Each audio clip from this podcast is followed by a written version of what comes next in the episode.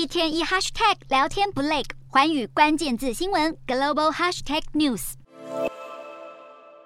投资人等待即将公布的联准会十一月会议纪要，百思买、Best Buy 等企业财报捎来好消息，进一步提振市场情绪。美股主要指数全数走高，标普百收涨超过百分之一点三，收复四千点大关；道琼指数收红近四百点，纳指升超过百分之一点三，非半指数劲扬超过百分之三。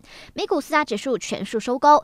道琼指数扬升三百九十七点八二点，收三万四千零九十八点一零点。纳斯达克上涨一百四十九点九零点，收一万一千一百七十四点四一点。标普百上扬五十三点六九点，收四千零三点六三点。费半指数上涨八十点九九点，收两千七百五十六点八二点。欧洲股市方面，投资人担心中国最新疫情将导致北京当局重返严格的防疫封锁措施，而这可能预示全球经济将开始走向衰退。不过，欧洲股市今天仍然反弹收收高，欧洲三大股市全数收红。